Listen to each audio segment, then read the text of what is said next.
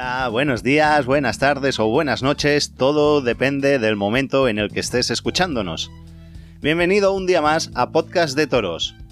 Como ya sabes, nos puedes encontrar en las principales plataformas de podcast como son Spotify, iBox, Apple y Google Podcast. Y en muchas plataformas más de estas como son Castbox, Radio Public, etcétera, etcétera. Si no gastas aplicaciones de estas, nos puedes escuchar igual en www.anchor.fm barra de toros, donde nos puedes escuchar directamente desde cualquier dispositivo sin descargas ni aplicaciones diferentes. Así que hoy es 26 de julio de 2021 y empezamos un podcast más.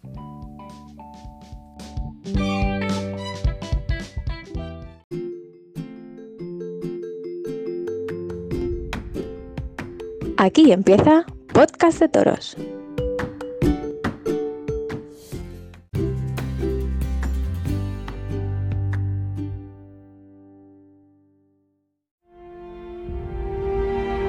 Bueno, y ayer terminó el circuito de novilladas de la Comunidad de Madrid, y como en Podcast de Toros nos gusta hablar sobre lo que se hace bien, pues para una cosa buena que ha hecho la Fundación del Toro de Lidia, pues vamos a destacarlo y vamos a darle el tiempo que se merece.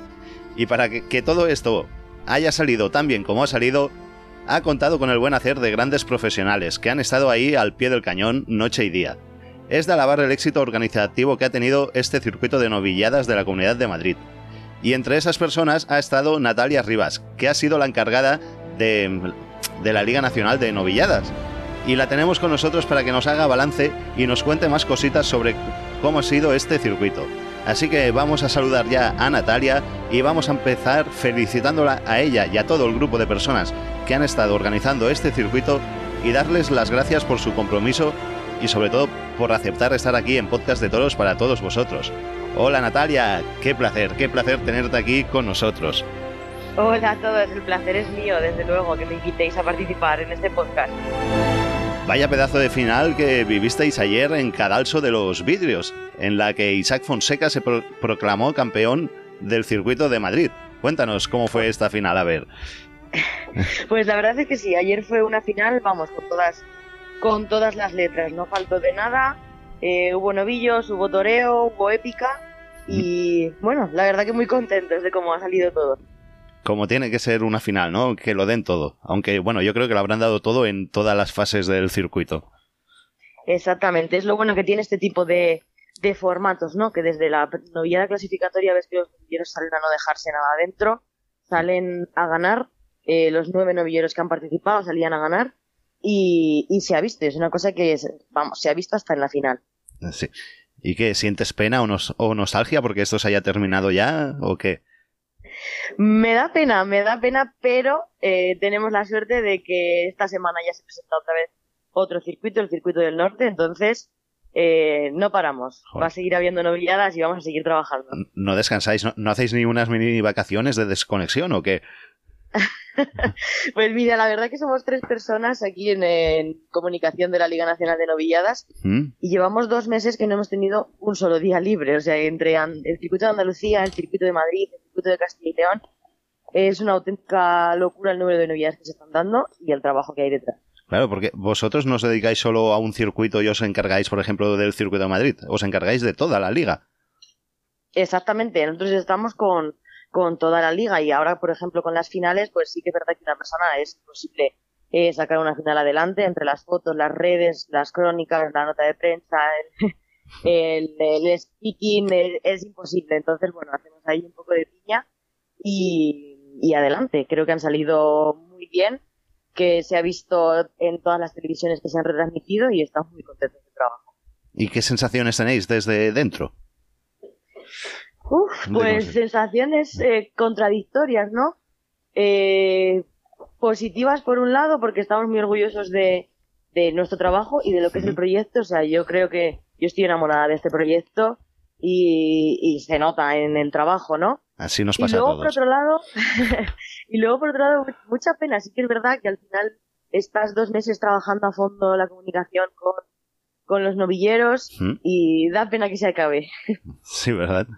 ¿Y ha sido beneficioso o es deficitario el circuito para la fundación?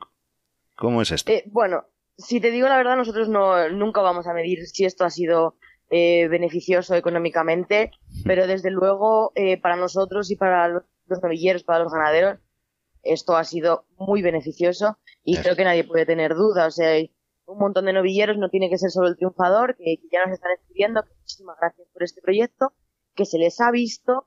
Eh, concretamente tengo dos nombres en mente, ¿no? Que son Álvaro Burdiel y Sergio Rodríguez, dos novilleros que no se conocían y que gracias a este circuito se está hablando de ellos y estoy segura que van a llevar muchísima gente a las plazas. Entonces podemos decir que ha cumplido las expectativas que tenía la fundación. Ha cumplido todos los objetivos. El objetivo principal era dar a conocer novilleros y, creo que ha cumplido al 100%. ¿Y cómo es eso de organizar estas novilladas desde dentro? Aparecen, me refiero a si aparecen muchas complicaciones, eh, ¿Qué me quiero referir? A la hora de elegir los novillos, si ha sido fácil o alguien complica las cosas, al elegir las poblaciones para cada festejo, si los novilleros hay alguno que ponga pegas en no quiero torear con este, cosas así. Ha sido, ha sido fácil, ha sido difícil. ¿Cómo es esto desde dentro? Ha sido, ha sido muy fácil porque la verdad que, eh, sinceramente, la fundación es la casa de todos, todo el que quiera eh, estar en la fundación, participar en, cosas que haga la fundación, tiene las puertas abiertas, pero el que no quiera, pues también las tiene abiertas. Es decir, eh, que no se obliga a nadie. transparencia al 100%, hmm. las plazas se han elegido a través de un concurso, de unas bases, y han salido las plazas que han salido. Las ganaderías igual hicieron una solicitud y se ha ido a ver todos los animales, se han elegido, pues bueno, los que creo que estaban, bueno, creo no, que yo no he sido la encargada de elegirlos, pero los que creemos que estaban para para eh, salir al ruedo. Y los novilleros, pues bueno, en el caso de Madrid han sido elegidos por las escuelas.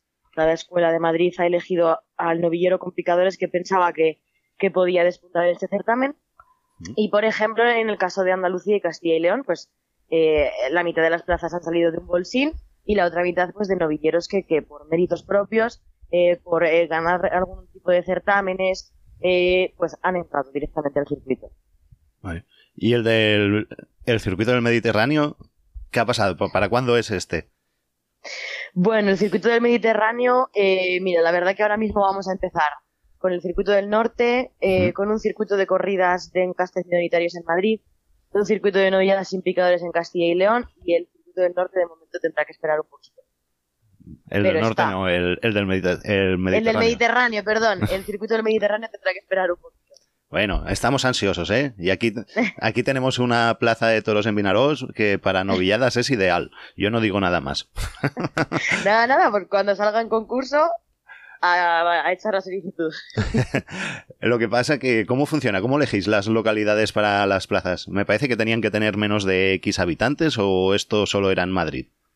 Sí, no. Eh, otro de los objetivos de, la fundación es mm. em, recuperar eh, los toros, las novilladas donde no se están dando o en, pueblos pequeños que sí que es verdad que tienen más problemas eh, económicamente para dar una novillada, ¿no? Estamos hablando de que eh, es una palabra muy corta, pero es muchísimo dinero el que hace falta para dar una novillada. Ya. Ya lo habéis hablado muchas veces en, en este podcast y no os voy a descubrir nada nuevo. Entonces, pues sí que es verdad que queríamos apoyar ese tipo de, de, localidades que quieren recuperar eh, los toros, que quieren eh, dar una novillada y muy importante que esto se comenta mucho en redes porque no se dan las novilladas en las ferias de los pueblos. Pues muy sencillo, porque nosotros no queremos que se sustituya el festejo que ya da el pueblo por el nuestro. Ah, muy bien. Nosotros queremos que haya dos fines de semana, por ejemplo, el de fiestas y otro, que se den toros y que se haga fiesta en el pueblo. No, no que el ayuntamiento sustituya su festejo por el de la fundación. Muy bien, muy bien. Me parece muy interesante este detalle y la verdad que que muy bien. y, ahora, y ahora ya, en tus sensaciones personales, ¿qué ha sido lo peor y lo mejor de este certamen? Mm, mis sensaciones personales. Hmm. Mm, qué difícil. Lo, mejor, pues a lo mejor la alta participación de público. Lo peor el día de la lluvia. Algo así. bueno, lo mejor eh, ha sido efectivamente que se ha, yo creo que se ha creado una comunidad eh, en Twitter, ¿no? Que, de gente que, que, pasa el día comentando sobre este circuito y eso es muy positivo. El circuito ha tenido una grandísima aceptación en Madrid. No sé si es porque las ventas está cerrada pero indudablemente ha llevado muchísima gente a la plaza y había muchísima gente pendiente de lo que ocurría en estas novilladas. Y negativo, pues no te sabría decir. Como no te diga el trabajo y que no he tenido ni un solo día de vacaciones, por lo demás, no puedo decir nada negativo. Oye, pues vamos a decirles a los, a los mandamás de la fundación que os den al menos un día y medio libre a la semana, como toca, ¿eh? ¿Qué es esto de tenerlos todos los días ahí trabajando? Y vamos, ¿y qué novillero ha sido para ti la revelación? Para mí, sin duda, Álvaro Burdiel. Álvaro Burdiel. Álvaro Burdiel es un novillero que ha debutado con picadores en este certamen Mm. y, y la verdad que nos ha sorprendido a todos. Muy bien. ¿Y de ganaderías? Mm, de ganaderías. De ganaderías, pues no sabría decirte, porque la verdad que yo al principio de este circuito, ¿Mm? em, yo pensé 18 ganaderías de Madrid, madre mía. ¿No? Porque sí que es verdad Sí, sí. que yo si ahora mismo te pregunto, dime 18 ganaderías de Madrid, complicado. Complicado. Sí, sí, me matas si me lo preguntas. Pero, pero yo creo que han dado muchísimo juego en el ruedo y creo que ha sido un certamen muy completo. Sí.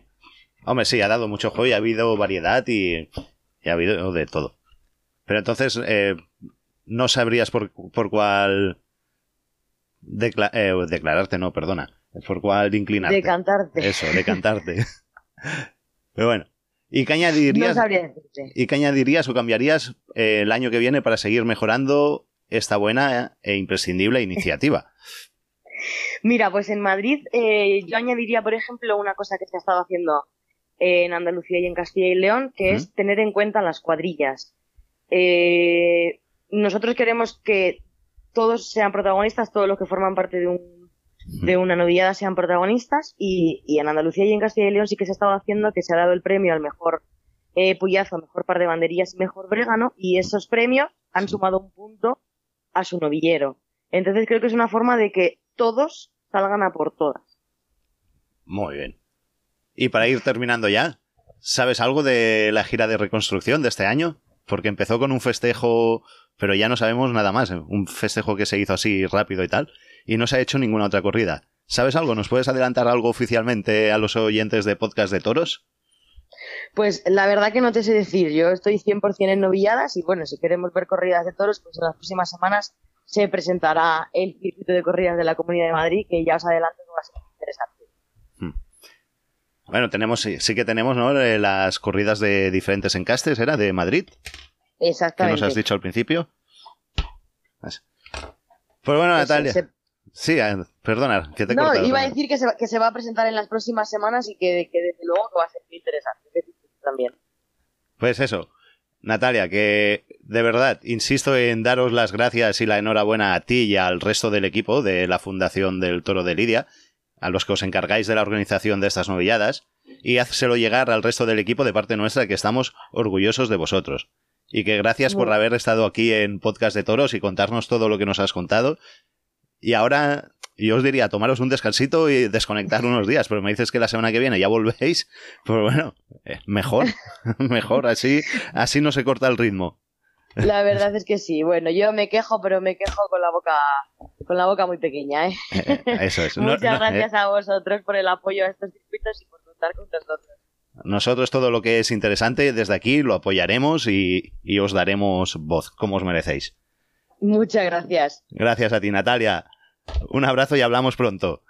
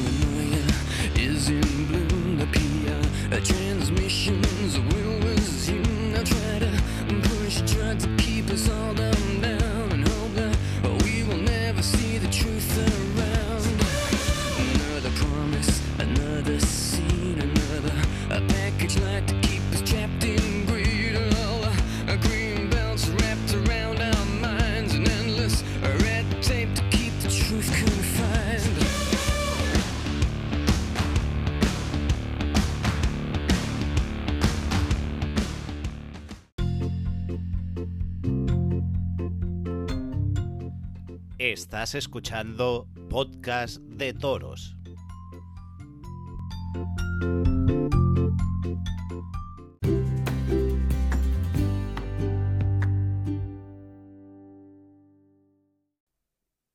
Y hoy empezamos una mesa de actualidad un poco diferente. Hoy tengo aquí conmigo solo a Francesc.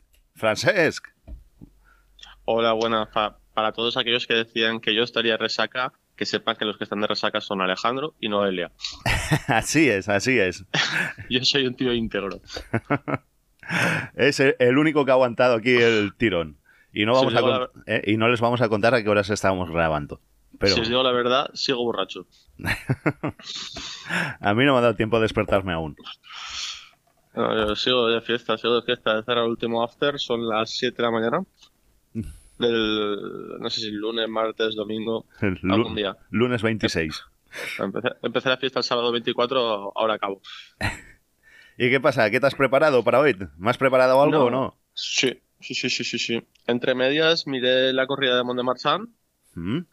eh, de toros de Pedraza y Eltes, que fue un auténtico corridón de toros. Un auténtico corridón de toros. Dos toros de, de vuelta al ruedo de Pedraza y Eltes.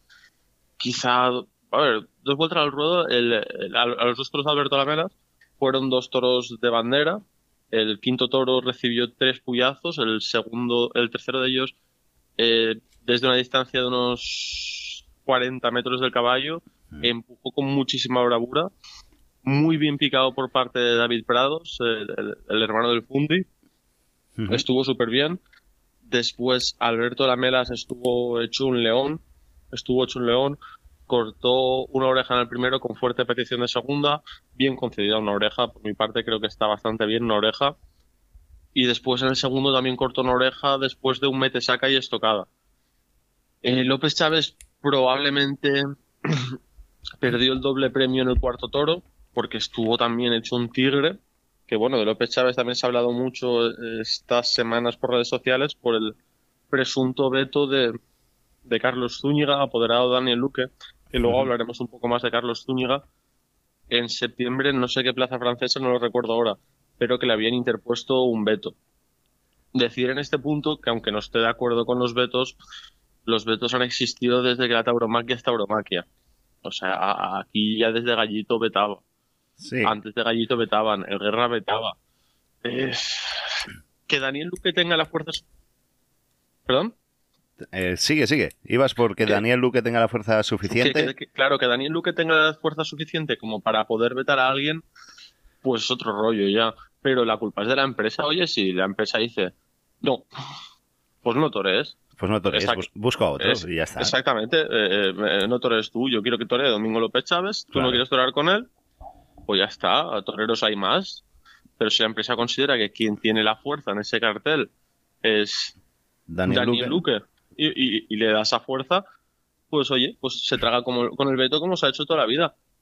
Otras pueden ser mis consideraciones personales sobre si Daniel Luque es torero con fuerza suficiente para poder vetar a nadie y menos a un torerazo como Domingo López Chávez. Pero al final el empresario que, lo que busca es su lucro, su beneficio económico. Y si considera que Daniel Luque te va a meter a más personas en la plaza que de López Chávez, pues habrá que respetarlo.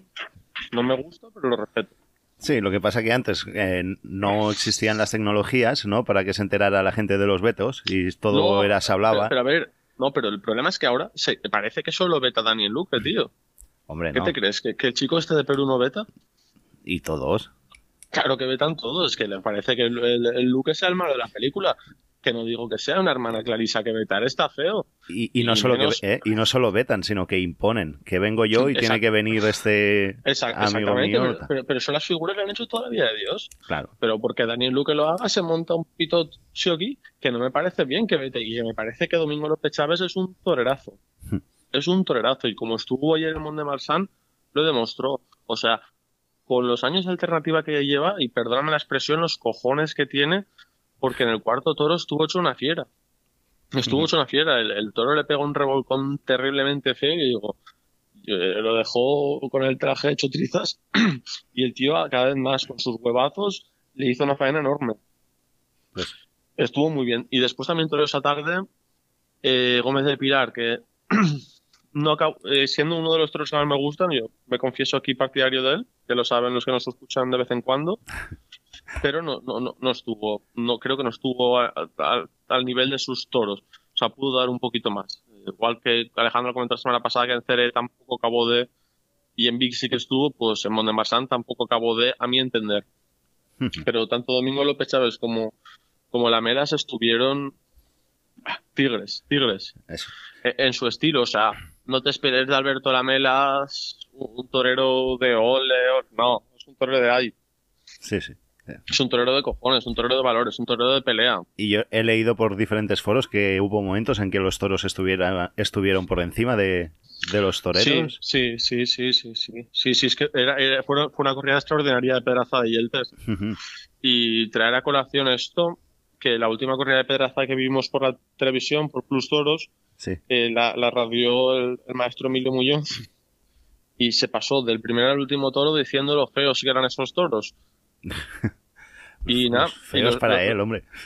Sí, no, y, y la de ayer la, la narró la maestro Cristina Sánchez y le parecían bonitos, pero claro, hay que decir que Cristina Sánchez es muy amiga del ganadero y claro. Que no va a hablar mal de ellos, eh, evidentemente. Exactamente, exactamente. Eso, los toros eran igual de grandes eh, que los de Arles, pero fueron mucho más buenos, porque la de Arles realmente fue mala. Pero está Cristina Sánchez, sí, son toros grandes, pero están bien hechos, coño, pues igual que los de Arles. igual. Y, y me jode mucho la doble vara de medir que tienen, dependiendo si son amigos del, del ganadero o del torero. o- Bueno, pero eso, ¿O no? eh, eso lo hacemos todos. Yo no. Nosotros también lo hacemos. Yo soy amigo, a mí me gusta Gómez del Pilar, he dicho que es de mis toreros favoritos y, y- y he dicho, y ahora mismo he dicho que no estuvo bien. Muy bien. Alejandro es amigo de muchos toreros y cuando han estado mal, en Cerete dijo, está mal. Alejandro Pero- es amigo de Montero y dijo que en Cerete estuvo mal. Aquí lo decimos, está mal, no, no pasa nada, no, Sí. no perdemos nuestra amistad. Pero no, solo decimos que no está mal. A los otros se les, se les aprieta un poquito más. Hombre, es que los que son reincidentes en pegar petardos, pues sí, hostia, perdón. Sí, sí. Y bueno, otra cosa de la que se han quejado por las redes sociales y... Ah, que ya me, ya me quieres cortar de eso, vale, vale, sí, sí, sí. Ah, no, sí, no, hombre, es... Eh, encima que solo vengo yo, no, no me dejas expresarme como lo- quiero. no, lo que pasa es que tenemos las preguntas de los aquí oyentes censura. también. Aquí, Aquí nos- aquí cuando hemos censurado... Eso. No hemos... Pues cuando. Pues tan de mañana no me hagas más... eh, Cu- Cuando digo palabras como cocaína o droga, se me corta. Yo en el programa no lo escucho. pues hoy lo vas a escuchar. Espero. Venga, otro tema de los que te decía que ha habido polémica ha sido con los precios del puerto de Santa María. Que muchos Sí. tienen que poner rehipotecar la casa para poder ir, dicen. Sí, a- Alfonso vendía su mulo. Muy bien. Lo ponía en mil anuncios. Pues oye, a, a mí me parecen unos precios efectivamente caros, pero no me parecen desorbitados. ¿Qué quieres que te diga? Eh, ¿Cuándo vas a ver tú a Morante de la Puebla encerrado con seis toros de, de Veragua? ¿Cuándo lo vas a ver? Eso cuando ha pasado y cuándo volverá a pasar. Eh, eso No tiene un precio. Eso es caro. Ujú. Eso es caro. Bueno, Además, el- ya veremos, ¿no? Si se da esta, tal y como está yendo la situación sanitaria. Sí que se dará, hombre, sí que se dará. Esperemos Ya- que sí. Si la semana que viene me vacunan a mí todo que tengo 23 años, 23 en cada pierna. o sea que 28, tengo 28, sí que sí. Y no, no, sí que se va a dar, pero, pero joder, se quejan, eh, eh, precios carísimos. Hay, hay toros desde 19 euros, puedes ver la corrida de toros. Habrá Sí. a lo mejor 10 entradas de esas. Por otra parte, cuando hacen un Barça Madrid, que en el año, durante la temporada hacen al menos dos, Mm. al menos dos, que luego está la Supercopa de no sé qué, eh, la Copa de no sé cuántos, y la entrada más barata está por 60 euros. Y hostia, se llena igual. El Sí. empresario es consciente que tiene un producto extraordinario, un producto que no se va a dar más veces. Y me parece perfectamente normal que pongan los precios. Además, eh, la, la plaza salió en licitación y, y el tío sobrehinchó la, la oferta, ¿no? La, Sí. la, la, Sí. la- la sobrehinchó Pagó Pero un canon muy alto. más alto, sí, que luego hablaré del canon de Valencia. Si te hago más largo el programa, que sé que te gusta. es broma. Eh, no, pagó un canon más alto, pero los precios que pone son dentro de la horquilla que había marcado el ayuntamiento. Son los precios más altos que el ayuntamiento permitía. O sea, no es el precio que le ha salido por los huevos. Son los precios dentro de la horquilla de precios que había marcado el ayuntamiento. Yo estoy seguro que la corrida de Morante de la Puebla se va a llenar a esos precios. Y la reventa va a estar carísima. Y va a haber reventa. Sí, Y eso lo sabemos todos. No me jodas, va a haber reventa. sí sobre todo en esa co- corrida. Claro, que las otras dos corridas a lo mejor no se llenen, pues puede ser. Pero yo creo que los números le deben cuadrar, le deben compensar solo con el llenazo histórico que va a haber en esa corrida. Sí. Con que las otras medio vaya personas o con la gente que se va a comprar. Eso pasa, lo hacía mucho con José Tomás, con la gente que va- se va a comprar el abono por ver solo esa corrida para no tener que chuparse reventas carísimas, También. pues ya está. Yo lo entiendo perfectamente. Es que además el puerto que son tres, tres corridas y una novillada. Eh, sí, creo. Tres o Claro. dos. Sí, tres corridas y una novillada. un montón de personas se va a comprar la, la- el abono para que, se ande por ahí para no perderse precisamente esa corrida y, y son precios que yo los entiendo, o sea, no me parece bien porque no es bueno ni para la fiesta ni para fomentar la afición, pero me parece lógico y lícito por parte del empresario. Porque es una cosa exclusiva, ¿no? E- Es súper exclusivo, Mm. es algo que no vamos a volver a ver, porque vamos ve- ver al Juli, a Pereira, al, al chico peruano, a Manzanares, Mm. Eso lo vemos en todas las ferias. En todas. A Emilio de Justo, en todas, en todas, son siempre los mismos carteles. Sí. Vas a ver un cartel que no has visto en toda la vida. Pues Nunca. Sí. Posiblemente no se vaya a ver. Otra vez. seguro que no. Y Es, es- lo, que, es maravilloso. eh, lo que me ha llamado la atención de que se quejan del precio y como tú dices, hay entradas por 19, por 26 euros, hay por 41. Y yo entonces me ha venido a la cabeza eh, lo que pagamos aquí, en la provincia de Castellón. Que en la Hombre, a ver, para la Magdalena estuvieron carillas también. La, la eso, más barata de Sol estaba sobre 35 euros. 35 o 36 euros. 35 o 37 y medio. No sé si La eran- más, la, más, la más barata de Sol, que se va solo de 5 euros. Que, que sí, que sí, que fueron. Aquí son siempre hemos pagado precios carísimos. Y en Vinarós, una plaza de toros como la de Vinarós, eh, hace muchos años que la entrada más barata fue 32, 32 euros y luego ya subió a 35. Y aquí siempre hemos estamos acostumbrados a pagar 35 euros como mínimo. O sea que mira el maltrato que nos tienen aquí. Que A, allí- a ver, tam- también hay que tener en cuenta el aforo, oye. Bueno, sí, pero ¿qué- ¿qué pasa? Que también hay plazas de tercera más pequeñas y yo veo que venden entradas por 20, 25 euros. Sí, vale. Hay Y- que tener en cuenta el aforo, hay que tener en cuenta que a lo mejor esas plazas el ayuntamiento, en lugar de cobrar por usar la plaza, paga. Bueno, tampoco, sí. voy, a, tampoco voy a empezar a juzgar a, a plazas de tercera y a Vinarod.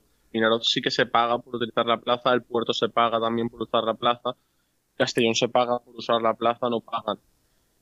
Pero bueno, a mí, yo te digo, las, las entradas del puerto parecen carísimas. eh, eh, además, yo tuve, tuve la curiosidad de decir, a ver, es- porque estoy de vacaciones, digo, voy a ver cuánto cuesta un, un alojamiento en el puerto para esos días. Si ya para la corrida tenía que vender el riñón, para la corrida y el alojamiento tengo que vender la mitad de mis órganos. Es una cosa fea. Sí, la verdad. Y, supongo que se, se acabarán en nada y, y la reventa tope. O sea, si alguien quiere dedicarse a la especulación con entradas, que compre 4 o 5, que, que va a sacar el doble si quiere. Pues sí, Y, y bueno, Y hablando de especulación, el Dime. canon de Valencia. eso. Eh, se pediría por parte de la Diputación 100.000 euros. Como mínimo. Sí. Y se presentaron Casas cuatro. no se iba a presentar. Es verdad. No se, iba a, presen- no se iba a presentar. Él dijo, no, no, no, no, no. Lo dijo en el programa de tu, de tu tío, en el de Molés. Mentí. Sí, pero a mí, a, mí me, me- a mí me dijo la verdad antes, porque yo por el grupo de WhatsApp de Podcast de Toros os lo dije. Os lo dije. Cuando, cuando Alejandro puso Nautalia, yo digo, decís luego que no digo exclusivas. Digo, Nautalia, pap. Yo os lo dije. Pues sí. Porque no- yo os lo dije. Y no, y no podéis decir que no, y podéis pasar el pantallazo. Sin ningún problema. Podemos recuperar el audio. No, no, por audio no lo dije, lo dije por pantallazo. Ah, es verdad. Entonces lo podemos colgar. escrito. Se puede colgar perfectamente. Yo le dije, Vale, va. Simón Casas sí que está en Nautalia. Porque me lo dijo por el grupo WhatsApp. Sí, ¿no? sí. ¿No me en serio? No. Yo le dije, y pop. Y te sale el tío con un canon de 450.000 euros. Que luego llora él y Garrido porque no tienen pasta, porque no se gana dinero. O porque tienen un canon muy, muy alto que O si dan un festejo tienen que pagar muy mucho. alto. Valencia se ha convertido en la plaza de toros más cara del mundo. Sí, sí. Dar toros, o sea, abrir la plaza ¿Y sabes a quién Pues le va a, sabes a quién le va a repercutir todo esto? al gilipollas que vaya. Muy bien. con entradas más caras y todo. Y por yo- supuesto que sí. Y- pero es que, es que no solo eso, o sea, mi tío Toño, porque eso no se lo dijeron por el grupo WhatsApp, eso no lo Mm. dijeron, pero mi tío Toño había metido 350.000 pavazos ahí también. Sí, sí. O sea, el tío Toño también había metido billetes, el tío Toño iba a ganar, a ganar. Pero salió Simón Casas disfrazado de Garrido y dijo que y, y pa- 450.000 ñapos. Y no tiene toros y no tiene dinero para hacer toros en Madrid. Y no tiene dinero para hacer la feria de julio que tendría que haber sido esta semana pasada. Desde luego. Es que es, que es vergonzoso, es que es, que es vergonzoso. Y, eh, o sea, el próximo empresario que, que me llore por dinero eh, es para coger y tirarle al mar. Pues sí. Porque 450.000 euros cuando te pedía la Diputación solo 100.000 euros. Es que claro, ves lo de Tauro Emoción que ofrecieron 150.000 los muy inocentes de la vida y te ves a los dos a los dos estos cabrones con Con- 450 y 350.000 euros cada uno. Y luego lloran que si el canon es muy alto y no sé qué. Y Venga, luego hombre. que si el canon es muy alto, no, no podemos dar todo en Valencia. Ahora, ahora- ahora se ha demostrado que el hijo, el, el señor este, no quería dar toros ni, ni en julio Pero ni en fallas. Eso, eso es lo que quería decir yo. Y de- la- no sé qué, de qué- a quién pertenece el adjudicar la plaza de toros, pero A la Diputación de Valencia. pues a la, la Diputación tendría que haber tenido en cuenta lo que ha pasado estos últimos años y las Se ganas hizo- que han tenido algunos de hacer subasta, toros. Se hizo una subasta. Sí, pero El aparte- tío de la, el tío de la Diputación, cuando abrió el sobre y vio 450.000 euros, se le pusieron los ojos, como eso que sale en dólares, los dibujos animados, clink, clink, clink, clink. Pero lo que me, digamos- lo que me refiero es que hubiesen tenido que tener en cuenta lo que ha hecho esta empresa estos que no últimos son años. aficionados, que no Ya, son aficionados, ese es el solo problema. ven euros, Claro, solo ven está, euros. ahí está el problema. Han, han visto 450.000 ñapos y y ya han dicho está. para este y ya está. Que luego no da un festejo, me da igual, pero que pague. Que exactamente. Y vamos a ver lo que es que vamos a ver lo que hace también, porque la feria de fallas, los, los precios van a ser carísimos, porque es que Sí. tú te pones a dividir los 450.000 entre los días de festejo, no sé, salía 20 un montón de dinero por, por, por abrir la plaza solo, para la Sí, Oye, ¿y sabes qué ha pasado también esta semana? que he salido de fiesta mucho. Aparte de eso, un torero que nos Eh. gusta mucho. Dodi, Oh, uy, casi. Ese, no, que está reti- retirado. Ahora se dedica a la ganadería, al Dodi. Dodi. Ha habido otro petardo del fino. Pero hombre, este es un programa de actualidad y de noticias, que, que el fino pega un petardo no es noticia. También es verdad. O sea, la noticia sería que el fino cortara un rabo, que hiciera, ¡buah, la Que faena hiciera padre en. Madrid! Sí, sí. Que por cierto, hablando del fino y la faena padre en Madrid, ¿Mm? el tío Molés eh, ha, ha dicho que lo, lo que está preparando Garrido y Simón para Madrid Sí. y el fino de Córdoba está por ahí, a la gran feria de octubre de Nautalia. Uy. O sea, pero Bueno, pues bueno, pues quien Que- quiera. si los otros dos, si los otros dos son buenos y acompañan, pues la plaza se llenará. Pero si son así como él, pues la plaza.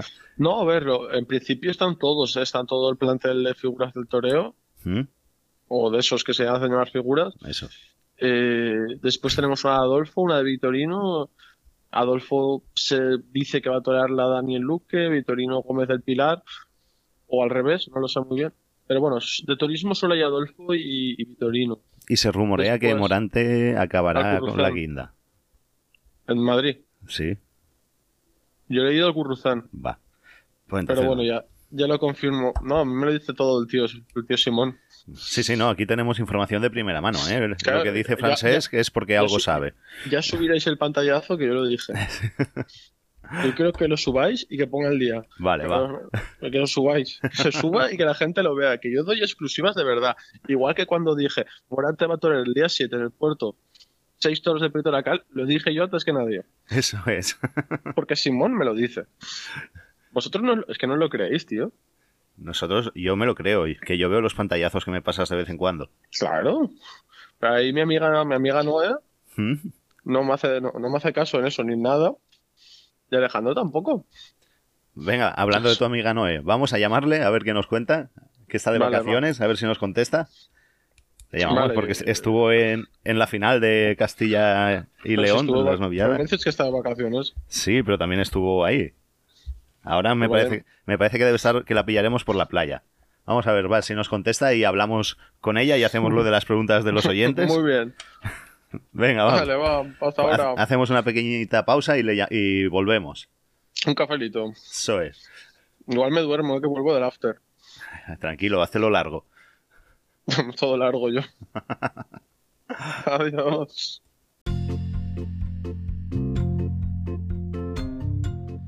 Estás escuchando Podcast de Toros.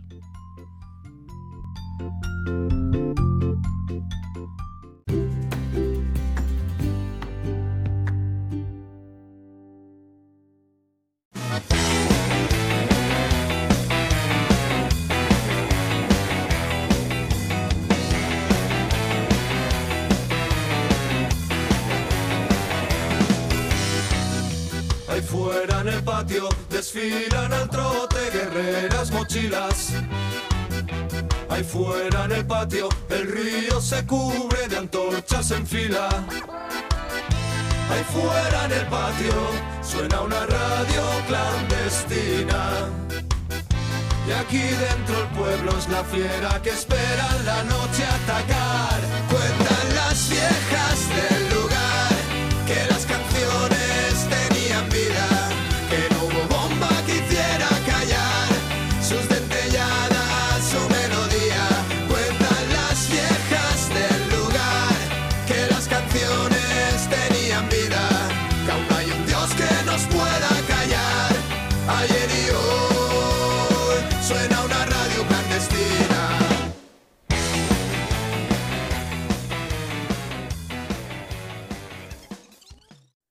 Pues bueno, Francés, parece que sí que nos ha contestado, ¿eh? La tenemos aquí con nosotros ya a Noelia. Hola, Noelia. Hola, ¿qué tal? Hombre, yo a mi amigo francés sobre todo no lo voy a dejar solo. Hombre, no lo vas a dejar solo que lidie con las preguntas de los oyentes, ¿no? Exactamente, que luego me echa de menos, me dice. Bueno, agradecer a Noelia que está de vacaciones y está haciendo un esfuerzo y está aquí con nosotros, ¿eh? La, la estamos mareando mucho estos días. Pero bueno, muchas gracias, ¿eh? No, hombre, nada, y pero pedir disculpas por si hay algún mal sonido o se oye mal, porque ando por la calle y la verdad que no sé cómo se dirá. Bueno, Tu voz nunca se oye mal. la de frase, la de frase es peor. cuéntanos que... Va, Noelia, cuéntanos que Manuel Dios le guarde fue el ganador del circuito de novilladas de Castilla y León. ¿Qué nos cuentas al respecto? Pues así es, la verdad que se celebró la final del circuito de novias de Castilla y León en el Espinar eh, el pasado sábado y ganó, podríamos decir, al final ganó el que menos falló, ¿no? Porque Manuel a lo mejor en principio no partía como el principal favorito, porque además pasó de tercero y se acabó llevando el gato al agua, ¿no? Como quien dice. Vaya. Para mí, la verdad que, bueno, eh, estuvo correcto, ni bien ni mal. Tampoco terminó de cuajar una tarde bastante rotunda para lo que conocemos a Manuel Dios de Guarde. Pero exactamente, al final fue el que menos falló. Tuvo además en suerte el mejor novillo de la tarde, el segundo de Pedraza de Yeltes, de nombre de Resistidor. Eh, la verdad que fue un novillo muy bravo, con mucha clase, humillación y repetición, que bien pudo merecer el premio del pañuelo azul ¿Mm? Y con el escolar, que se lo tuvieron que devolver y le sacaron un en tesorero, la verdad que estuvo bien, dejó unos momentos al natural, era un novillo con el que había que ponerse, la verdad que no era nada fácil, y bueno, cortó otra oreja, una oreja y una oreja en su esportón que le permitieron al final pues alzarse con el triunfo. Luego destacar también a Sergio Rodríguez, que yo creo que ha sido sin duda la sensación y la, más, y la mayor revelación ¿no? de este certamen. Apenas lleva cuatro novilladas picadas, puesto que debutó además en este certamen Oh, y eso le quedó también segundo el año pasado en el Sin Caballos. Eh, pero la verdad que fue el que mejor ha toreado durante todo el certamen. Eh, destaca porque tiene un muy buen concepto lleno de mucho clasicismo y pureza. Que la verdad es un novillero al que, hay que seguir. Sí, su punto débil, sin duda, lo ha demostrado también, lo demostró en la final, sobre todo, y también en otras novillas anteriores, es la espada. Pinchó los dos novillos y yo creo que ahí es lo que hizo que seguramente no se proclamara como triunfador pero al final pues el suerte suprema tiene muchísima importancia ¿no? en este mundo como todos sabemos yo creo que pues haberle premiado incluso habiendo pensado bastante los dos como un con un sainete pues hubiera sido no justo no para los otros finalistas también Eh, sí que es verdad que la gente se notaba que iba mucho también con Sergio porque ha sido mucha sensación la que la que ha levantado. Pero no fue total, el mismo además en los micrófonos, eso es algo que me gustó mucho porque los micrófonos fue muy crítico y muy exigente con el mismo porque en todo momento dijo que eh, sin matar los eh, animales no vas a ningún lado y eso lo dejó demostrado, ese día no tuvo la suerte, eh, no estuvo acertado y pues no pudo matarlos y bueno, quedó segundo y tanto Manuel como él irán al circuito este del norte de la Fundación de Todo de Lidia, así que tendrán un poco ese premio también. Yo, yo tengo una duda. A ver. Eh, ah, hoy, no está, hoy, hoy no está Alejandro. Has dicho pañuelo a- a- azul. Podría haber dicho pañuelo naranja. ¿Era de pañuelo naranja o qué? No, pues, tampoco vamos a levantar tanta. No está, no está. Puedes decirlo sin ningún problema. No te cortes. Yo no lo vi, ¿eh? No, la verdad que no, tanto es imposible, ¿no? Porque el novillo no fue tan tan. Pero la verdad que fue un novillo que tuvo muchas, muchas virtudes, ¿no? Y a mí sí me gustó bastante y la verdad que bueno, bien pudo merecer ese premio, visto algunas vueltas al ruedo que se han ido viendo durante este circuito también. Yo, yo, yo que quería el titular, Noelia Crespo pide el indulto a falta de Alejandro. Para conseguir el clickbait este. Sí, ¿verdad? y terminar así un poco con la tarde, pues voy con tu amigo francés, con Antonio Grande, que la verdad que a a priori yo creo que era el favorito de muchos, o querían muchos que quisiera que ganara Antonio. También es el más toreado, ¿no? Eh, pero la verdad que para mí ha sido el peor finalista de los tres y la verdad que no ha hecho nada, un buen certamen. Para mí este año, la verdad, yo no sé si es que se le ve que ya está muy pasado de novillero y necesita tomar la alternativa, pero este año lo está viniendo muy mal, esa tarde estuvo muy acelerado, desbordado, eh, toreando muy, muy lineal, y a mí no me gustó nada, la verdad, creo que o da el paso y a lo mejor le viene mejor ya la embestida del toro, o se va a quedar muy estancado, porque la verdad que este año Antonio está bastante, bastante flojo, a lo que le hemos visto otros años. Cinco malas tardes consecutivas. Eh, ya sabía que tenía que salir por ahí, por eso te lo he dejado para el final. Sí, sí, no. La, la, la pri- eh, o sea, ya, ya son cinco, cinco malas tardes consecutivas, ¿no? De- después hay gente en Twitter que dice que decimos que son malos toreros. No, no, no. Digo que ha tenido cinco malas tardes consecutivas. O sea, para el señor ese de Twitter que se quejaba, yo digo que tienen malas tardes.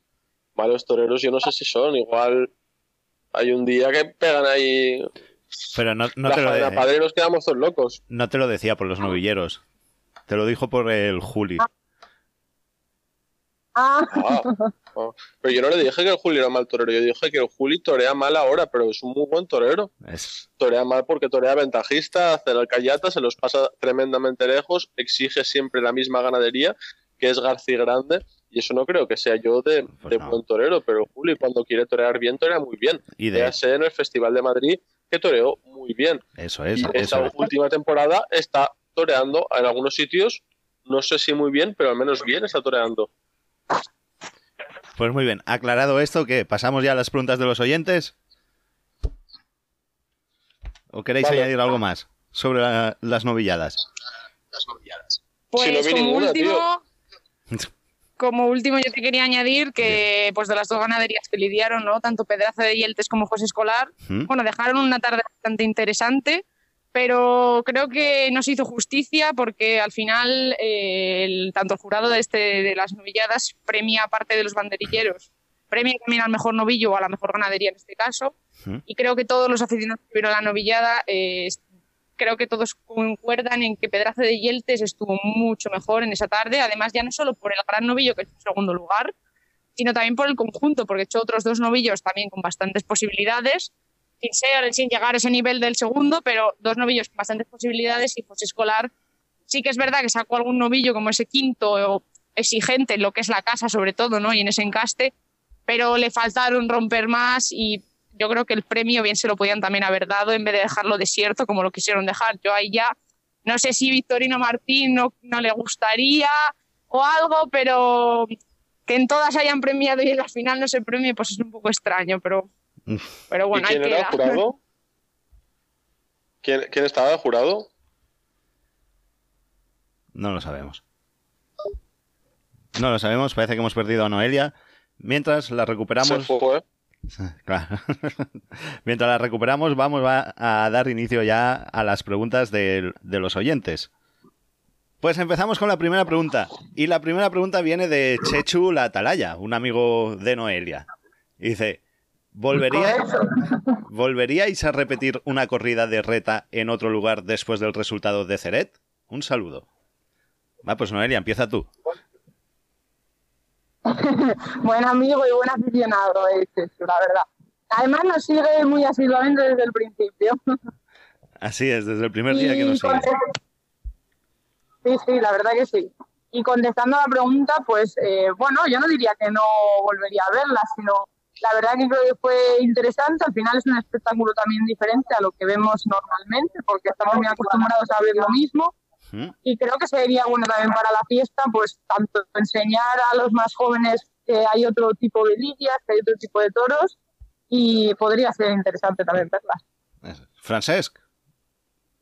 Yo sí, yo claro que sí que la volvería a repetir una y mil veces. E- Es más, yo como dije la semana pasada, para mantener en vigor el carrera de torero, cada supuesta figura del torero debería torear uno. Matarlo. Solo con matarlo me vale. Y yo, y yo digo que sin duda repetiría.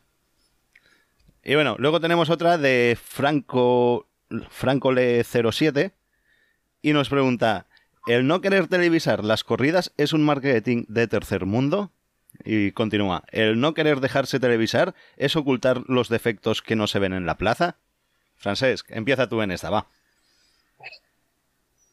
Eh, a ver, es, es- es una, es una respuesta muy complicada.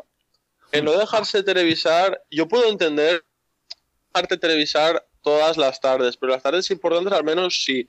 Haciendo como siempre hacemos el paralelismo en el mundo del fútbol, por ejemplo, un Fútbol Club Barcelona un club pequeño como puede ser el Club Deportivo Vinaros, nadie quisiera verlo. Y, entiendo que no se dejara televisar, un Fútbol Club Barcelona contra un equipo pequeño como es el Club Deportivo Benicarló. Son clubs pequeños y entiendo que los toreros en plazas de tercera pues no se dejan televisar porque tampoco van a dar el mayor espectáculo. Pero eh, eh, para mí tendría que ser cuando hacen eh, obligatorio al menos a nivel moral cuando hacen cosas fuertes cosas extraordinarias como puede ser Morante con seis toros en el puerto o cuando torean otro tipo de garantías de, de- dejarse televisar ahí porque porque el aficionado yo creo que lo merecemos joder Sí. por ejemplo, el chico este de Perú toreó el domingo una, una corrida de, no sé si fue de la quinta y no se dejó televisar. Y, y en plazas importantes se deberían de dejar televisar para fomentar la fiesta y por el bien de la fiesta. A mí que no se dejen televisar en los carteles Sota, Caballo y Rey con Juan Pedro Domecq en, yo qué sé, en Olivenza, pues me da igual. Pues, que, pues, pues, eso eso ya lo he visto yo mil veces. Ya sé de qué va, pero las cosas nuevas sí que me gustaría que se pudieran ver. Noelia. Pues la verdad que opino muy de acuerdo ¿no? con Francés. Creo que televisarse todo, sobre todo para esos toreros tan arriba, no es eh, bueno para ellos, básicamente también porque pierden a lo mejor la expectación que generan eh, que tú quieras ir a plaza a verlos, ¿no? Hmm. Y eh, es cierto que las eh, corridas así como más eh, y que no se ven todos los días, ¿no? Tipo lo que hemos dicho, la Cerrona de Morante o cosas así, sí que estaría bien que se televisaran, básicamente también para que lleguen a más aficionados, a más aficionados, a más públicos y se pueda ver y tenga mayor repercusión. Otros carteles, como bien dice Francés, los de Sota, Caballo y Rey, pues esos pues básicamente los puedes ver en cualquier lado y te los van a echar incluso en otros sitios. Eso no los vería, no me, no igual. Y a lo mejor eh, televisar a toreros más, carteles a lo mejor de toreros menos conocidos, pues quizás eh, les venga bien para también coger esa repercusión y que puedan pues, ser más conocidos. Muy bien. Tenemos otra pregunta de Rubén Salazar que nos envía desde México. ¿Cuándo hablamos de toros en México? Vamos metiéndolo en el podcast, ¿no? Pues decirle que la verdad que con- tenemos unos cuantos oyentes de México y que igual sí que sería interesante empezar a hablar de, de México. Pero el problema que tenemos es que no damos abasto con todo lo que tenemos aquí en España, pues como para complicarnos con lo de México. Pero bueno, algo iremos Eh, eh, saliendo. espera, espera, espera, espera, espera. Eh, espera, espera, espera, espera, espera. Anuncio. Se busca colaborador desde México. Se paga muy mal, pero nos lo pasamos muy bien. Eso es. Que no, hombre, no digas que se paga mal, que todos no te aceptan. No, no, la verdad aquí siempre por delante. Pagar. Te paga, te paga con mucho cariño. Pero no os quejéis que de vez en cuando os llega un jamón. Abrimos casting. Ah, Eso. Queda el, el casting abierto, venga. sí, pa- Para que nos traigan la información desde mi, México. mi amiga Noé se fue a Guijuelo y no me trajo ningún jamón. Ningún jamón. Se fue a Guijuelo. Mi amiga Noé y nada. No me trajo nada. Fíjate que no me dieron ni a mí.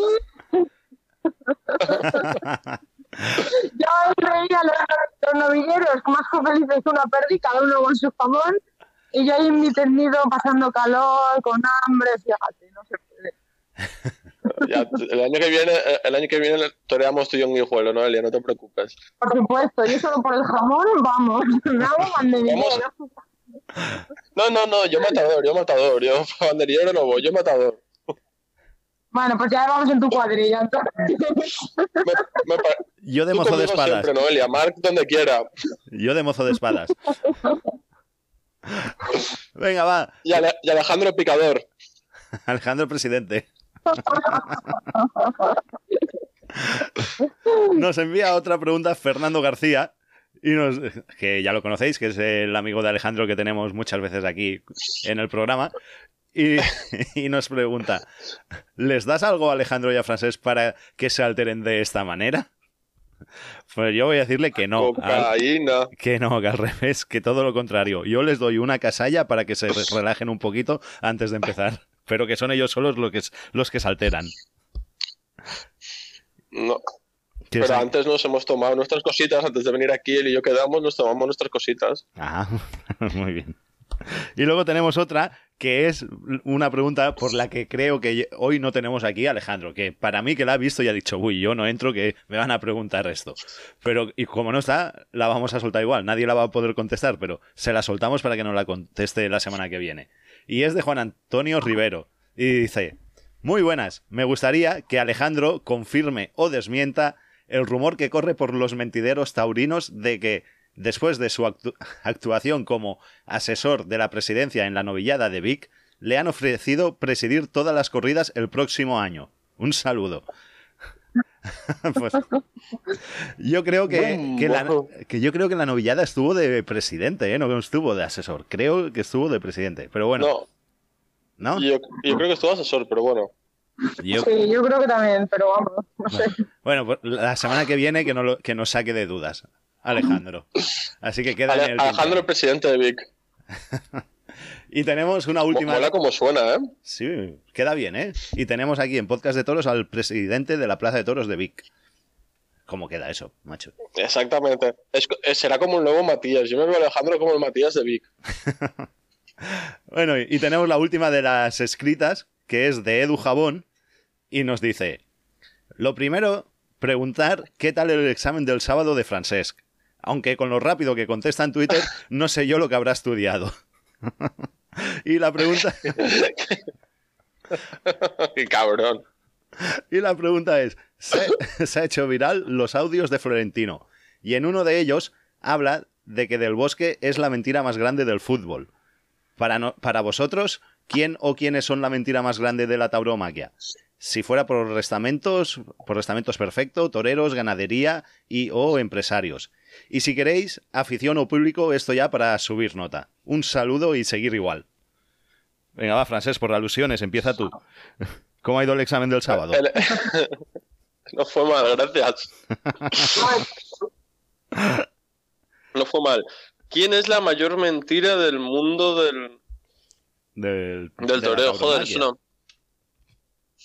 Es una buena pregunta, ¿eh? Es una buena pregunta. Siempre nos crea es muy debate. Complicada. Cabrón, el, ca- el cabrón dijo que se la pensaría y se la ha pensado bien. A ver, yo tengo entre mis elegidos tengo tres. Lo que no sé es cómo completar el podium. Entre Finito, Pereda No, y el yo- Juli, yo no sé cómo completarlo el podium. Tal vez pondría Para mí me parecen buenos toreros. Di- Para mí me parecen toreros los tres. Pero el mayor mentiroso quizás sea el Juli por la forma de torear que tiene. Por la forma de torear que tiene, repito. Hmm. Porque sabe torear bien. Pero- el Julio de aquí a unos años, de hace unos años. Julio ha sido muy buen torero. Claro, claro, exactamente. Mira, El Juli mira ha sido un buen torero. jurista, ¿eh? Exactamente, el Juli ha sido un torerazo. Por la forma de torear que adquirió haciendo la alcayeta de las cosas, considero que, que llegó a ser una mentira de la tauromaquia. Así como puedo decir, por contraparte, que Jesulindo Urique es un torero que está infravalorado, señores, Jesulín de Ubrique está infravalorado. No es que sea yo jesulinista. Por reírse lo que queráis. Sí, sí, re- reconoce que sí lo es. Jesu- Jes- no soy jesulinista, pero Jesulín ¿Qué de no Ubrique es un tío que ha toreado de todo en todos los sitios. No soy. Pues sí, soy jesulinista. Me gusta Ah, Jesulín. ¿Qué cojones? Claro que sí, hombre. Venga, va. Que lo sepan Me gusta todos. Jesulín. No pasa nada. Pero Jesulín es un tío que ha estado maltratado. Y Jesulín ha toreado de todo en todos los sitios.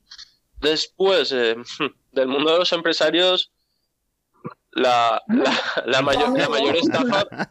No, mi, mi tío Toño no. La mayor estafa No, es el señor. no. El otro. Nunca. La mayor estafa es el señor Cerolo. El señor Cerolo que cogió Zaragoza y cogió Valencia y donde pasó Cerolo no volvió a crecer la hierba. Fue un tío que costó muy caro a la tauromaquia y eso es cierto. En cuanto a la prensa taurina, la, la mayor estafa es podcast de toros.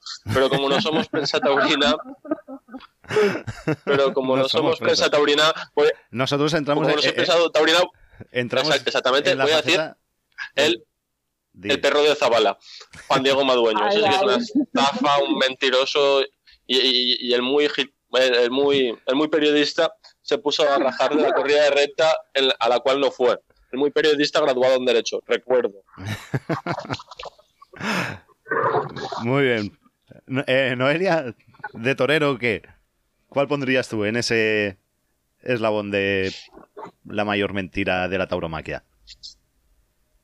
Pues la verdad que me costaría ahora pensarlo, ¿eh? No sé, no, no caía muy bien. La verdad que has dicho finito y como últimamente, ya que finito yo creo que es buen torero, ¿eh?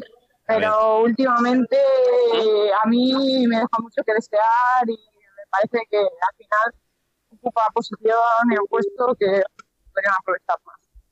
A ver, Y a mí yo he dicho finito por pues porque hace una faena buena cada tres o cinco años. Exactamente, y al final hay muchos toreros parados, muchos toreros que creo que podrían ocupar el sitio tanto igual o mejor que él. ¿Te empocha nada? Se puede poner, es buen torero, pero para que se ponga bien tiene que obrarse un milagro. Francés, ¿a quién tienes por ahí? ¿A quién echas? Mira, ¿a quién echas? Ha echado él. bueno, va, ya tenemos eh, estas y ahora vamos a ir a por los audios. Que ten- Venga. tenemos algún audio que otro. Francés, ¿te recuperamos o cómo estás? No está, Francés. Sí, estoy, estoy, dime, se había Vale, perdido. Vale, vale. Seguimos ahora con los audios. Vamos a ver, ¿cuál os pongo primero?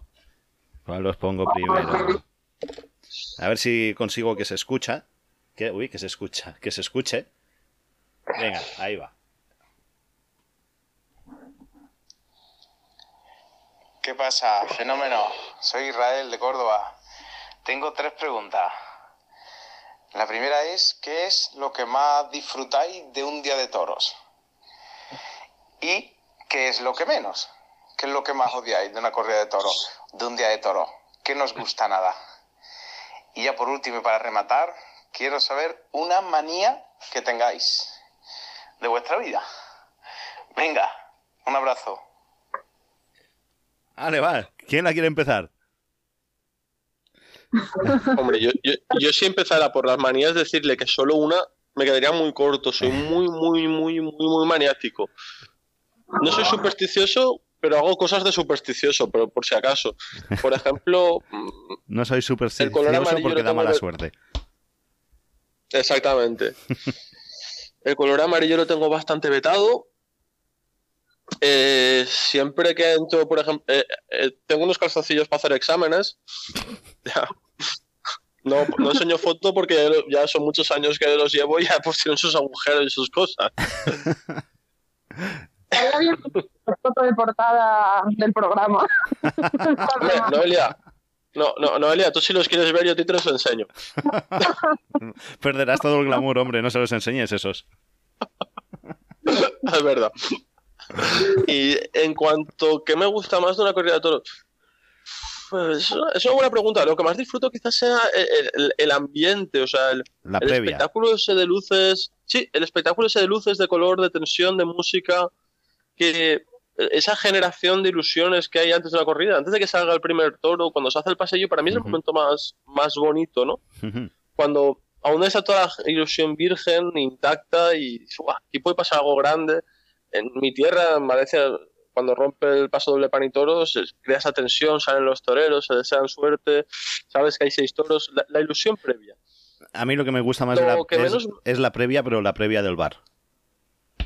Ah, bueno, también, pero ha dicho en una corrida de toros dentro. Claro, y en una corrida que la previa entra. El ir a comer, el hacer la tertulia antes No, de la- ir, eso también entra. ha, de- ha dicho ha dicho en la en la corrida de toros cuando está en la plaza Ah, pero bueno y lo que menos lo, que- lo que me- y lo que menos me gusta uf, o no sé cu- cuando eh, cuando ya estás por el cuarto toro y ves que esto está siendo un petardo infumable y sabes que te quedan el quinto y el sexto y que no tiene visos de cambiar y ya te pilla una depresión enorme y dices ¿para qué he venido yo aquí? o sea me gusta cuando se me crea ilusión y lo que menos me gusta es cuando se me rompe ya del todo muy bien.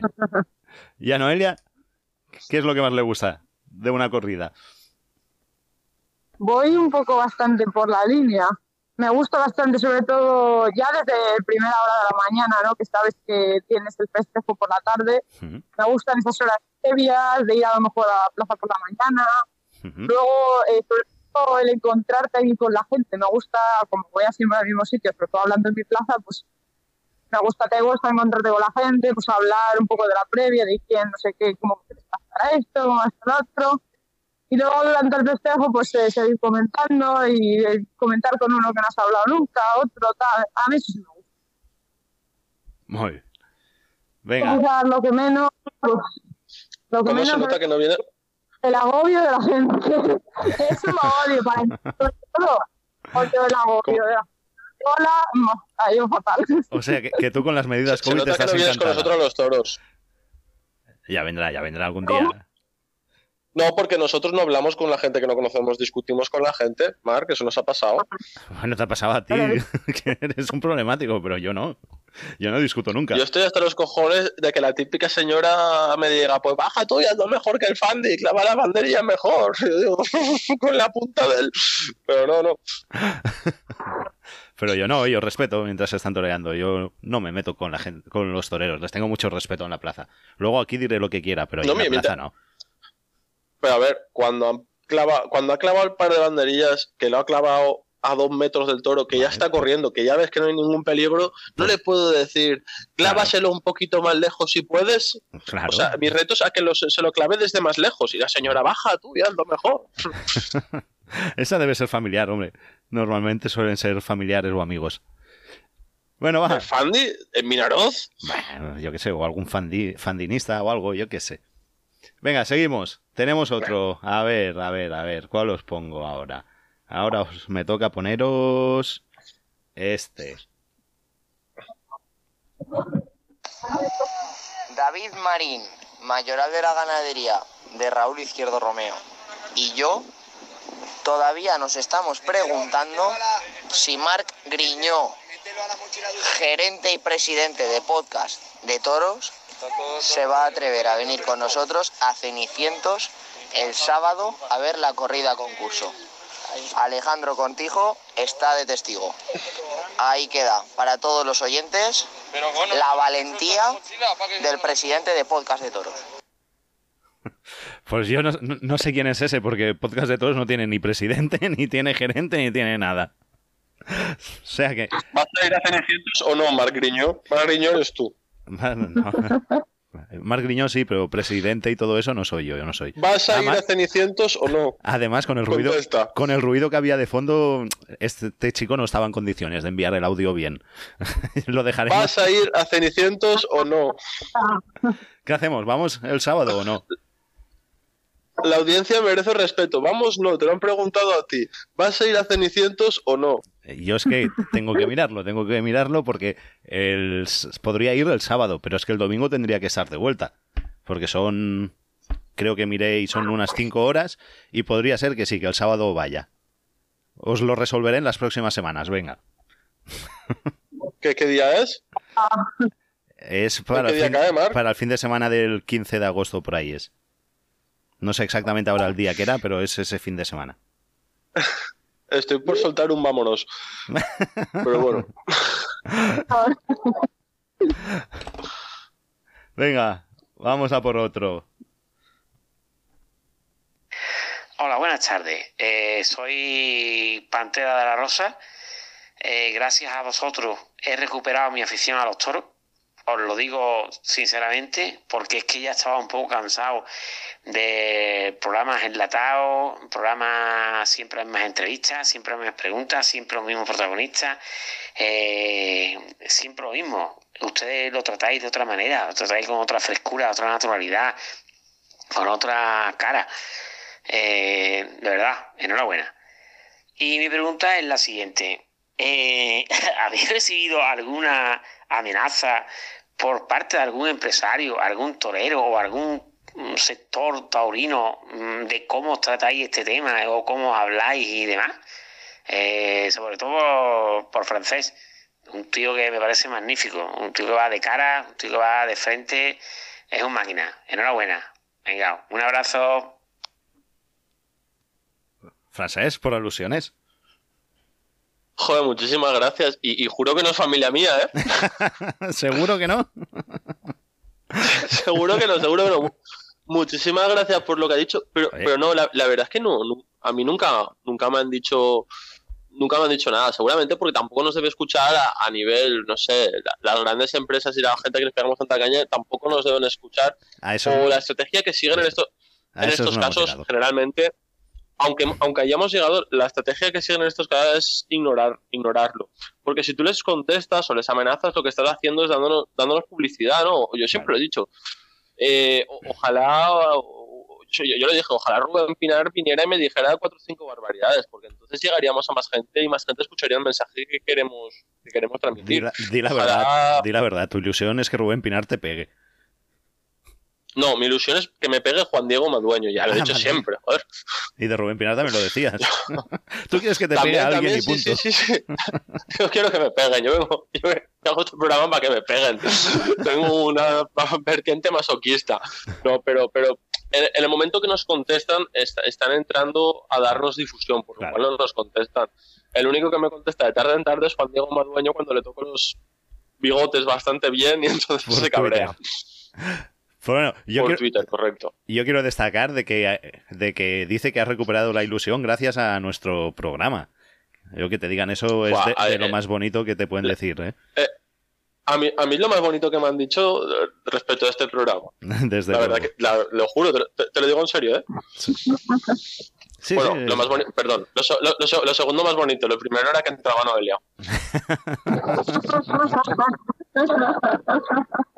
Qué.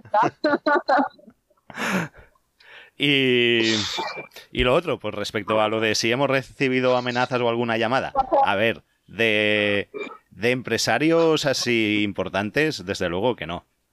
Sí, en, en un momento determinado recibí una llamada eh, sobre determinado contenido, pero era un empresario cagamandurries, no era de estos serios. Sobre un contenido de, del programa de que no, no le parecía bien y que esto no le iba bien y tal. Que al final hice lo que quise, igual lo, lo hicimos.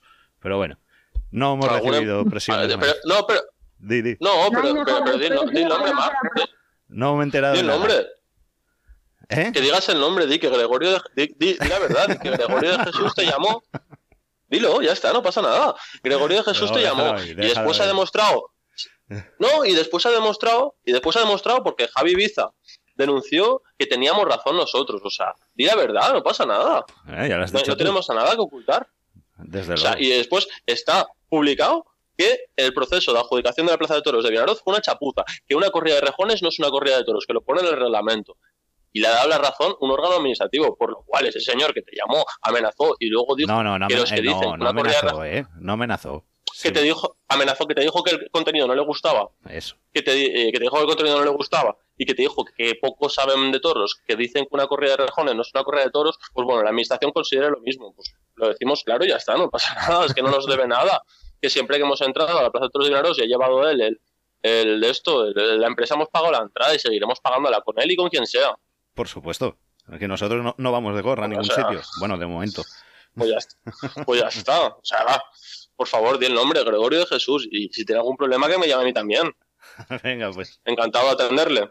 O que venga un día a la mesa. Claro. Y le preguntamos sobre todo lo del proceso de Vinaros y todo. Ahora que, ahora- ahora ya ha pasado, ya no le perjudicamos en nada. De todos modos, oye, que ha preparado una corrida de Miura en. ¿Qué pueblo era? En un pueblecito eh, ha preparado. Eh, en, un pueblo de, eh, en un pueblo de Cuenca. Sí. Joder, ya lo hubiese podido No traer aquí. recuerdo el nombre ahora mismo, sí. La hubiese podido traer aquí a Vinaros en vez de allí. Pero bueno. Sí, sí, a lo mejor hubiera, hubiera llenado más que la mierda que de, de- de entrada, o sea, la mierda de entrada que tuvo la novia, que no fue casi ni los padres de los novilleros. El mío sí que fue todo esto. Pues es lo que tiene. Cuando las cosas se hacen como se hacen, pues hay, despertas ilusión o no. Y ya está. Pues ya está, hombre. Noelia, aquí, Noelia- aquí decimos la verdad. ¿Eh, Noelia, ¿tú has tenido alguna presión de alguien desde que estás aquí al programa? ¿O en tus escritos? Bueno, de- de- de estar- yo creo que por el programa no, más por lo que pueda escribir, Sí, ¿no? por la web y tal. Uy, te- espérate, que te escuchamos bueno, fatal. Un momento, para, para, que te escucho. te- Estamos oyendo un ruido muy fuerte. A ver, prueba ahora. Ahora, que se habían puesto a tocar las campanas aquí. Ah, vale. Joder. Qué casualidad. Y siguen en ello. A ver. Sí, no, a ver lo que decía, yo al final, pues bueno, casi más por la web que por el podcast, pues siempre te escribe gente, pues tanto que hay gente que le puede gustar lo que escribas como gente que no, ¿no? Claro. Y bueno, pues siempre aguantas comentarios, pero vamos, lo dicho, yo la, la mayor parte de las veces paso de contestar, creo que mi tiempo lo puedo invertir mejor en otras cosas. Eso. Y bueno, cada uno tiene su opinión y es libre de decirla. Que nosotros no- nos debemos a nuestros oyentes y a nuestra gente, no nos debemos a los empresarios y estos. Que nosotros no vivimos de esto, lo hacemos por el bien de la fiesta. Aunque ellos No, lo crean hacemos por afición y, y no- y- y nos debemos a, a lo que vemos, a nuestra conciencia, decirla lo que nosotros vemos, y que no sé si es la verdad absoluta porque no me quedo en consideración ni en posesión de la verdad absoluta bajo ningún concepto. Pero, pero yo creo que tengo que decir lo que veo, por mucho, o con lo que yo creo que es. Por mucho que me digan que esto es así asá, si yo no lo veo así asá, no lo puedo decir. Porque yo a la gente la, podría intentar engañar, pero quien no me puedo engañar es a mí mismo. Eso es. Pues eso. Pues estas son las preguntas que teníamos de los oyentes. Venga, vamos a despedirnos hasta la semana que viene, que ahora nos desplazamos en la parte de festejos populares hasta San Jordi. Y nada, que ha sido un placer, como siempre. En- hablamos la semana que viene. Noelia, un abrazo y gracias por estar en plenas vacaciones, estar aquí con los oyentes de podcast de Toros. Nada, todo un placer y nos vemos la semana que viene ya más tranquilitos. Y mándale... Noelia, ¿tú vas a Cenicientos? y intentaré ir el sábado este que Venga, va, yo, yo me lanzo el ruedo. Vamos a Ceni- Voy a Cenicientos. Marc, Marc, nos vamos a Cenicientos. Voy a Cenicientos, yo sí. Venga, voy a ir. Nos vamos, tú y yo. ¿Nos vamos? Venga. Si voy. Nosotros y, nosotros y Nacho y el mayoral de Raúl Izquierdo. Ahí nos vemos. Venga, francés, hasta la semana que viene. Un abrazo. Adeu. Adiós.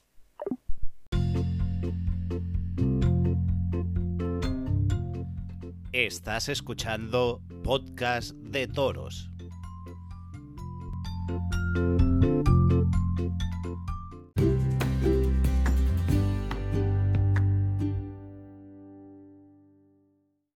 Pues esto es lo que ha sido el programa de hoy y lo que ha dado de sí la sección de las preguntas de los oyentes, una de nuestras secciones preferidas. Nada más, gracias a todos los que hacéis grande este programa con vuestra participación y muchas gracias a todos los que nos escucháis semana tras semana. Y nada, que paséis una buena semana, volvemos el próximo lunes con más contenido, que seáis muy felices y que nadie ni nada nos quite nuestra afición. Así que hasta la semana que viene, adiós. Por haberme dado tú esta nueva luz que alumbra mi alma. Qué felicidad la mía al estar contigo y amarte con rabia. Qué felicidad la mía al estar contigo y amarte con rabia. Sensación lo que siento dentro de mi corazón. Sensación, ya puedo vibrar y sentir tu amor. Sensación lo que siento dentro de mi corazón. Sensación, ya puedo vibrar y sentir tu amor. Son tus ojos verdes mares y mi amor navega, navega en la calma. Ya no existen temporales y mi corazón late con más raza. Por haberme dado tú esta nueva luz que alumbra mi alma. Qué felicidad la mía al estar contigo y amarte con rabia. Qué felicidad la mía al estar contigo y amarte con rabia. Sensación lo que siento dentro de mi corazón. Sensación, ya puedo vibrar y sentir tu amor sensación lo que siento dentro de mi corazón. Sensación ya puedo vibrar y sentir tu amor.